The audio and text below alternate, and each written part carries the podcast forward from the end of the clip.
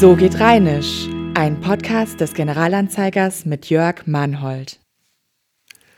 Liebe Freunde der rheinischen Muttersprache, hier ist wieder der Jörg Mannhold vom Generalanzeiger. Ich habe Ihnen ein paar schöne rheinische Redensarten mitgebracht, für zuzuhören und nachzudenken. Bevor wir aber in Medias Res gehen, wie wir immer so schön sagen, wir also zum Punkt kommen, fangen wir erstmal an mit unserer Leserbriefecke.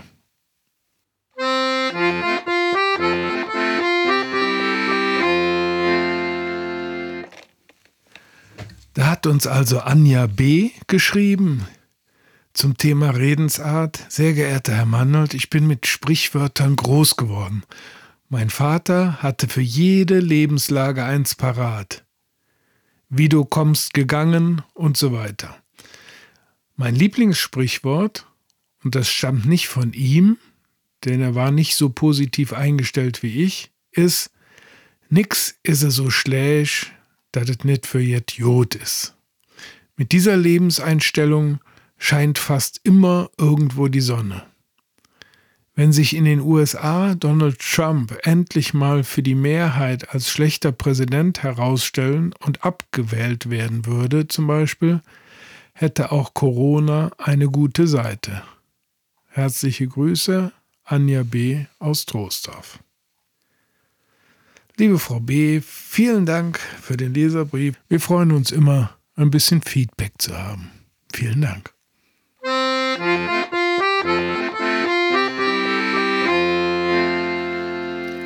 So, heute starten wir mit der schönen rheinischen Redensart Ich schlag dir ein Trepp in den Hals.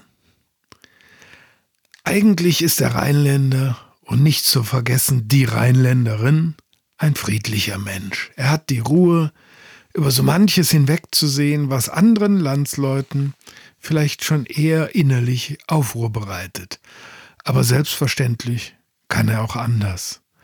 Denn wenn er sich ungerecht behandelt fühlt, vielleicht allzu sehr gegängelt oder einfach übertölpelt, dann kann er doch ziemlich fuchsig werden. Das hat mit diesem klaren Selbstbewusstsein zu tun, dass er schon weiß, was er macht und vor allem, was wichtig ist. Denn letzteres ist nicht eine persönliche Ansichtssache. Vielmehr ist die Welt von Gottes Hand wohlgeordnet und diese Ordnung muss zwar nicht immer und überall hundertprozentig durchgesetzt werden, aber man weiß schon, was wohin gehört und vor allem, was sich gehört. Wenn dann also die Situation da ist, dass jemand dieses Hintergrundwissen nicht hat und allzu forsch über solch eherne Grundwahrheiten hinweggeht, dann kann schon mal diese rheinische Redensart zum Einsatz kommen. Ich schlag dir ein Trepp in den Hals.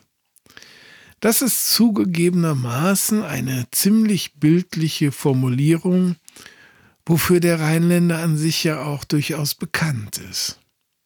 Und sie wird noch von einer geringschätzigen Betonung begleitet, ja unterstrichen. Zu gut Hochdeutsch würde es heißen, ich schlage dir eine Treppe in den Hals.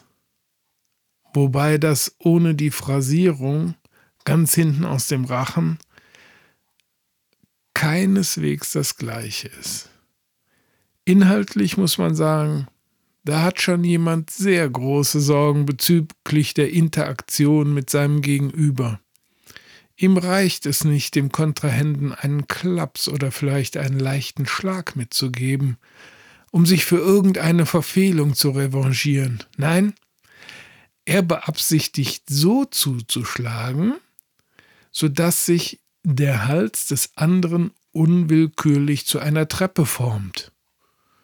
Das ist ja schon fast mehr ein Versprechen als eine Drohung. Man hat es zwar vor Augen, aber man kann es trotzdem nicht wirklich glauben, dass so etwas möglich sein könnte. Aber dennoch darf man an dieser Stelle weiter unbesorgt bleiben, denn, wie sagt man so schön, Hunde, die bellen, beißen nicht. Der Satz ist eher ein symbolischer Akt, der besagt, pass auf, mir ist es bitter ernst du bist da irgendwie vom Pfad der Tugend abgekommen und du solltest jetzt sehr bald dorthin zurückkehren. Und meistens hat es noch immer geklappt.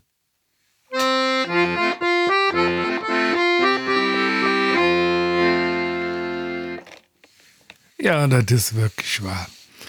So, wir sind ja jetzt hier immer mal wieder den Schönheiten und den Besonderheiten des rheinischen Lebens auf der Spur. Und eins, was uns Rheinländern allen gefällt, sind die Figuren von Tünnes und Schäl. Deswegen habe ich mich mal schlau gemacht, woher die eigentlich kommen. Und das war ganz interessant. Das sind Tünnes und Schäl, die wir kennen aus so verschiedenen Witzen, sind Figuren aus dem Hennessy-Theater. Der Tünnes, der hat eine Knollennase, ist so ein bisschen rustikal angehaucht, hat aber einen sehr friedlichen Charakter und ist bauernschlau.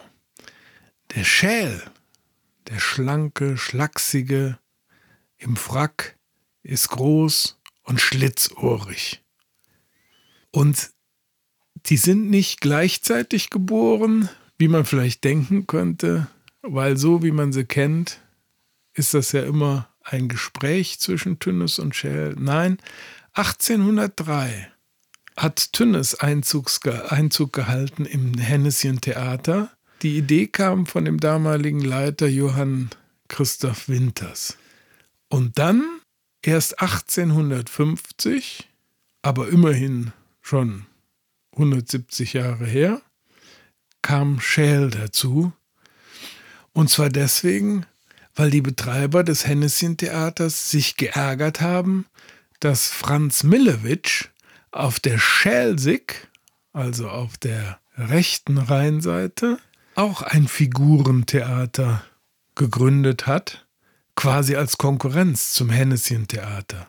Und deswegen haben die eine Figur eingeführt, die Schäl heißt. Also da gab es dann Tünnes und Schäl. Übrigens ist Franz Millewitsch auch wenn man es mit E schreibt, Millewitsch, ist das ein Vorfahr von Willi Millowitsch, die später dann die Volksbühne hatten. Das war sozusagen die Vorläuferbühne, die Puppenbühne auf der rechten Rheinseite. Übrigens, ganz interessant, die KVB, die Kölner Verkehrsbetriebe, benutzen den Namen Tünnes immer noch als Erkennungsname im Funk. Wenn die sich gegenseitig anfunken, heißt es dann Tünnes 1, damit man weiß, wer spricht. Tünnes und Shell haben immer lebensweisheitliche Dialoge. Da gibt es zum Beispiel einen schönen Witz, da sagt Tünnes, wenn ich jetzt nach Hause gehe, wird meine Alte wieder historisch. Da sagt der Schell, Dünnes, du meinst bestimmt hysterisch. Da sagt der Dünn, nee, historisch. Wenn ich jetzt nach Hause komme, packt die wieder meine ganze Vergangenheit aus. Ja, so ist es.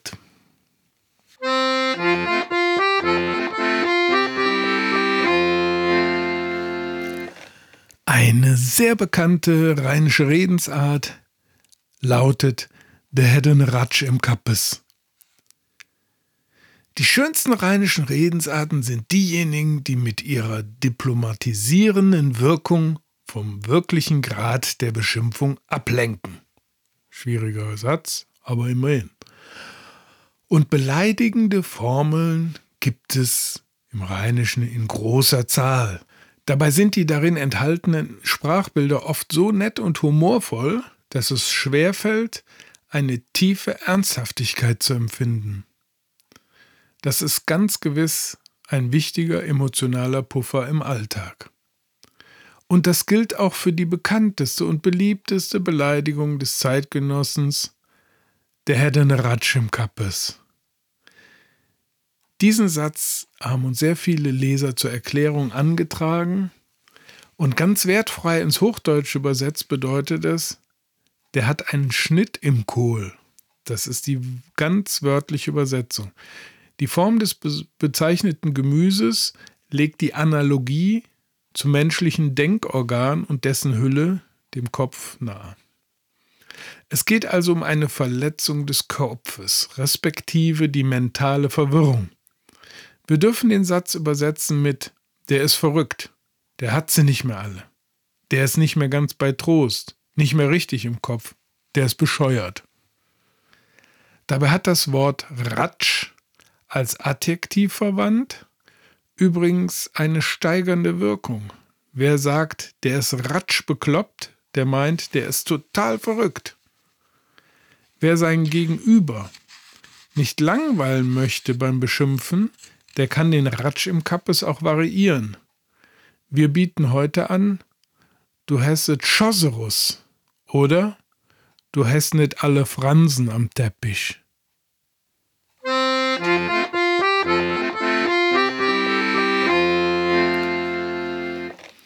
An dieser Stelle habe ich immer für Sie ein kleines Rezept vorbereitet aus dem Buch Kölsche Rezepte von der Edition Colonia. Und ich habe heute eins dabei, da würde man gar nicht denken, dass es kölschen Ursprungs ist oder typisch kölsch ist. Es geht um Miesmuscheln. So, wenn Sie was zu schreiben haben, können wir anfangen. Für vier Personen vier Kilo Miesmuscheln, eine halbe Sellerieknolle, zwei Möhren und drei Zwiebeln. Jetzt kommt fast das Wichtigste: 500 Milliliter Weißwein, also halber Liter, zwei Packungen Gewürzmischung, und zwar am besten Muschelgewürz, Schwarzbrot und Butter. Die Muscheln gründlich unter fließendem Wasser waschen und dabei, falls vorhanden, die Muschelbärte entfernen. Geöffnete Muscheln aussortieren. Das ist nämlich nie ein gutes Zeichen. Sellerie, Möhren und Zwiebeln schälen und in kleine Stücke schneiden. In einem großen Topf den Weißwein mit dem Gemüse und der Gewürzmischung aufkochen lassen die Muscheln dazugeben und mit geschlossenem Deckel ungefähr 10 bis 15 Minuten kochen. Dabei den Topf hin und wieder schütteln, damit sich die Muscheln in der Flüssigkeit verteilen. Nach der Garzeit die geschlossenen Muscheln aussortieren, weil die, die sind ungenießbar, muss man wissen. Die Muscheln auf Suppentellern anrichten, und mit dem Sud begießen. Und dazu wird frisches Schwarzbrot mit Butter gereicht. Ich finde, das klingt schon ganz lecker. Guten Appetit.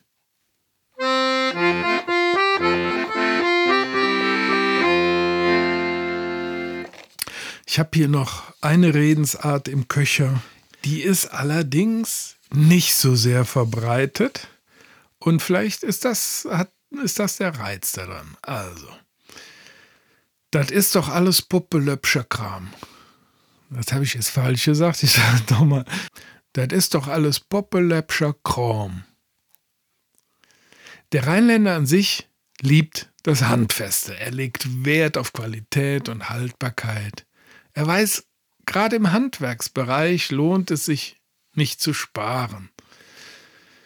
Wer damit sein, sogar seinen Unterhalt verdient, kann das bestätigen. Auch äh, den begabten Heimwerker muss man nicht lange überzeugen. Das billige Werkzeug ist das teuerste, denn es geht schnell zu Bruch und es kann meistens nicht, was es können sollte. Das zeigt sich auch in der rheinischen Redensart, das ist doch alles Puppe läppscher Kram. Die sinngemäße Übersetzung ins Hochdeutsche würde vielleicht lauten, das ist doch alles puppenweicher Spielkram. Der Sprachwissenschaftler Peter Honnen vom Landschaftsverband Rheinland liefert in seinem Herkunftswörterbuch der Umgangssprache den Hinweis, dass Läppsch ein äußerst vielseitiges Wort ist. Es kann auf unser Beispiel bezogen labbrig, kraftlos, übermäßig weich heißen. Rein sprachlich weist das auf die Verbindung zum Lappen hin. Und tatsächlich entspricht es der Kindheitserinnerung unserer Mundartsprecherin, die den Satz immer hörte, wenn es darum ging, dass etwas nicht hochwertig ist und schnell kaputt geht. Man könnte meinen, der Satz passe ganz besonders gut in die heutige Zeit, wo vieles aus billigem Plastik gemacht ist und schon auseinanderfällt, wenn man es nur ansieht. Früher sprach man gern anerkennend von Wertarbeit, die auch etwas kosten dürfte. Heute kauft man sich auf die Schnelle etwas im 1-Euro-Laden und wundert sich auch nicht, wenn dessen Haltbarkeit nicht sehr ausgeprägt ist. Oder das Beispiel Kleidung. War es in früheren Tagen üblich, einen Anzug zu kaufen, der möglichst ein Leben lang hielt, ist inzwischen vieles darauf angelegt, nur noch maximal eine Sommersaison benutzt zu werden. Da scheint man sich arrangiert zu haben mit Kram, der bestenfalls zum Einsatz in der Puppenstube taugt, aber nicht zur Verwendung im richtigen Leben unter realen Alltagsbedingungen. Da haben wir mal eine Redewendung identifiziert, die zwar alt, aber doch sehr haltbar ist. Insofern ist sie selbst alles andere als Puppe läppscher Kram.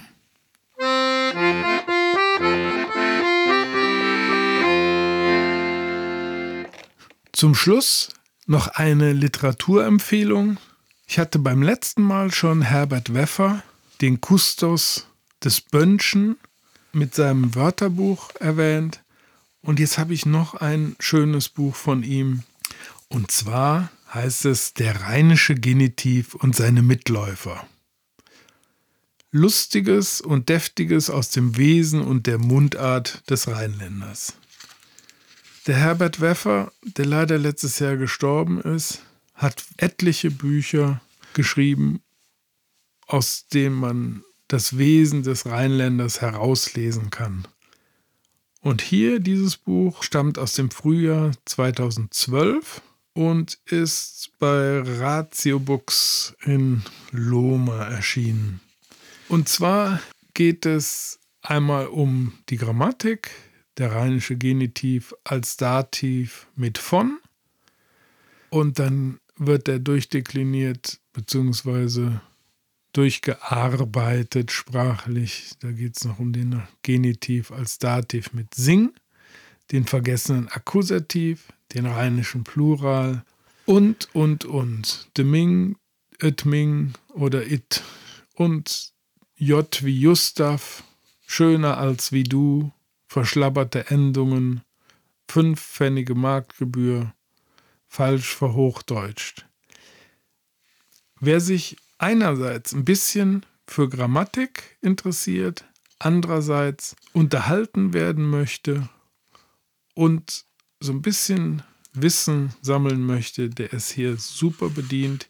Hier gibt es insgesamt 58 Kapitel auf 107 Seiten. Ein schönes Buch von Herbert Weffer. Vorne ist auch noch eine Ansichtskarte gedruckt, was den Drachenfels zeigt und die Drachenburg. Schöne historische Karte mit einem Schaufelraddampfer drauf. Empfehlung: Der rheinische Genitiv und seine Mitläufer von Herbert Weffer.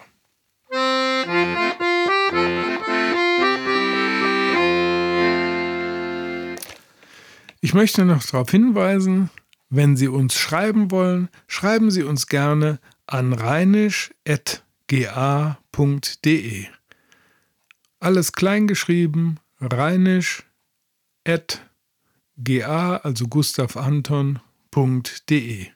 Wir haben da nämlich eine neue abgekürzte E-Mail-Adresse. Wir freuen uns, wenn Sie uns schreiben.